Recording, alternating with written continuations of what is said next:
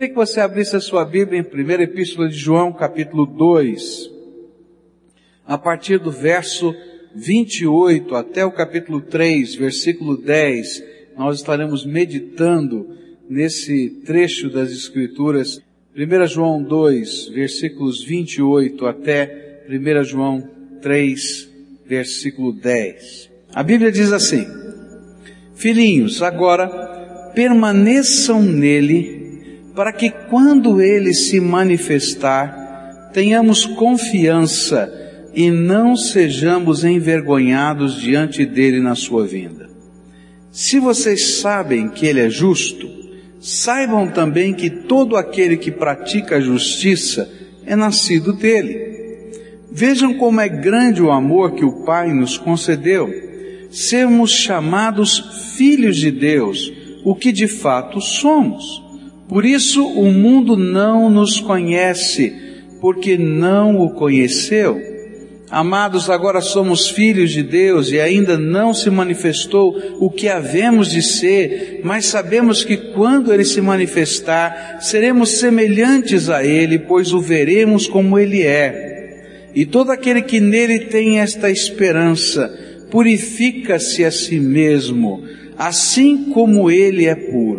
E todo aquele que pratica o pecado transgride a lei. De fato, o pecado é a transgressão da lei.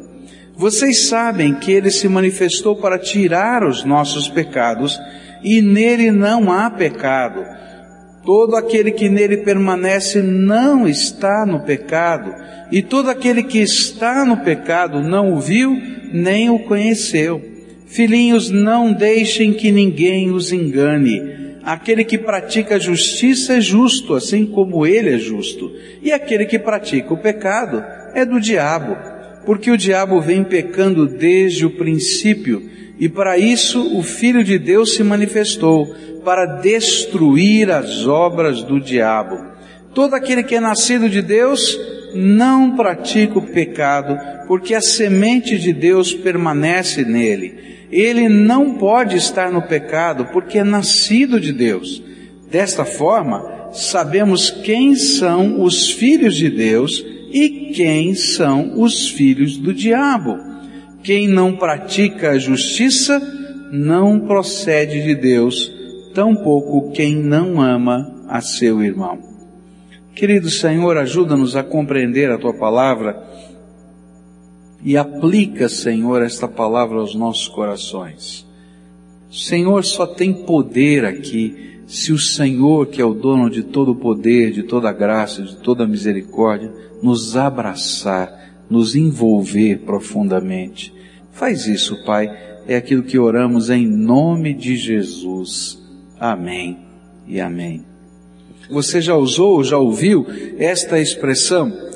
Eu também sou filho de Deus. Já ouviu? Já falou também, né? Na é verdade? Oh, afinal de contas, eu também sou filho de Deus. E essa é uma expressão muito comum. Porém, as palavras que João vai falar aqui nesse texto e falou, e nós lemos, ela contraria, essas palavras contrariam este tipo de pensamento. Eu também sou filho de Deus. O que João vai dizer para a gente é que nem todas as pessoas são filhos de Deus. Estranho, né? A gente escuta isso e fica meio desconcertado. Mas a Bíblia está dizendo para a gente que no mundo tem dois tipos de pessoas.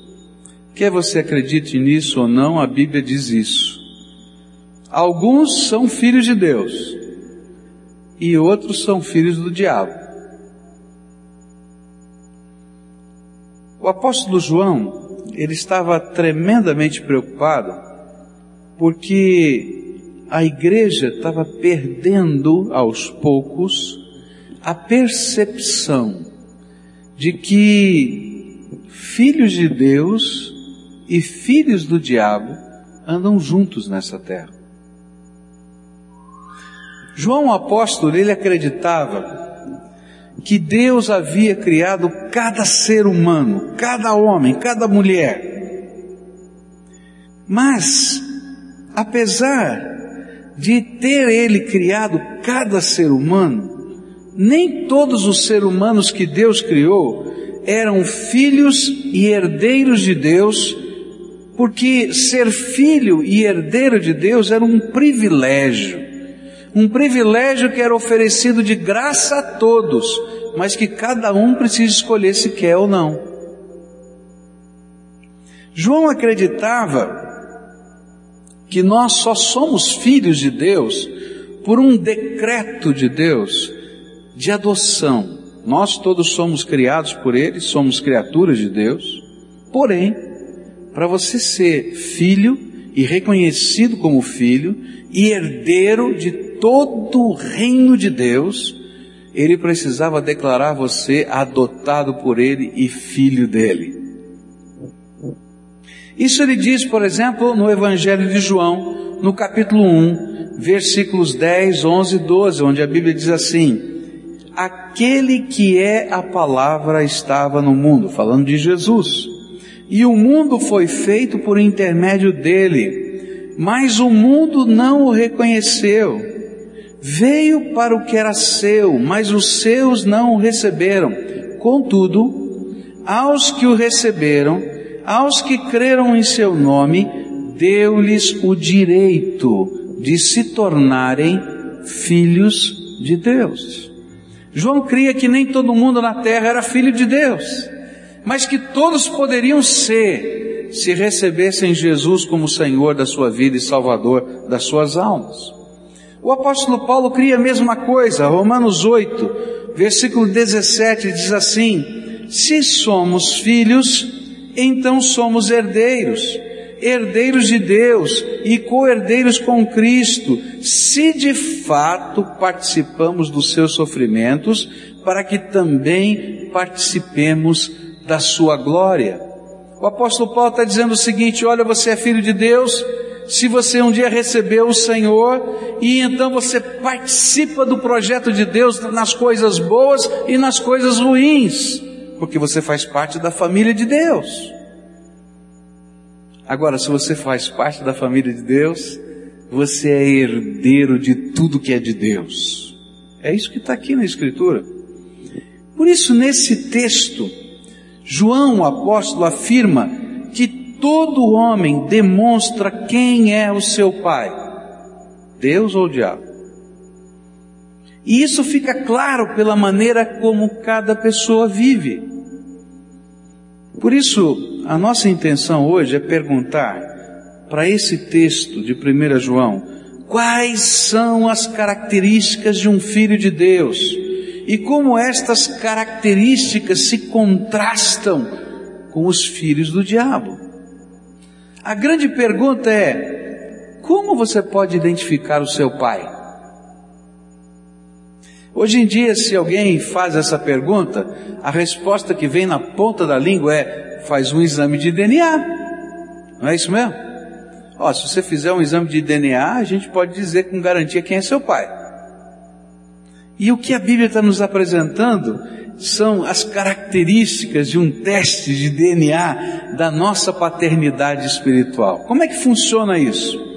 Primeira característica, de alguém que realmente é filho de Deus, não somente criado por Deus, mas recebeu a bênção de ser declarado por causa da graça e do amor do Senhor Jesus, filho dele, porque recebeu Jesus como Senhor e Salvador. Como é que funciona isso na vida? A primeira característica de um filho de Deus é permanência ou perseverança na fé. Versículos 28 e 29 do capítulo 2 dizem assim: Filhinhos, agora permaneçam nele, para que quando ele se manifestar, tenhamos confiança e não sejamos envergonhados diante dele na sua vinda. Se vocês sabem que ele é justo, saibam também que todo aquele que pratica justiça é nascido dele. A primeira característica da paternidade de vida é a capacidade de permanecer na fé em qualquer circunstância da vida. Jesus contou uma parábola E ele disse que a semente do Evangelho, da pregação da palavra, caiu por vários tipos de solos diferentes. Havia um tipo de solo que era o solo pedregoso.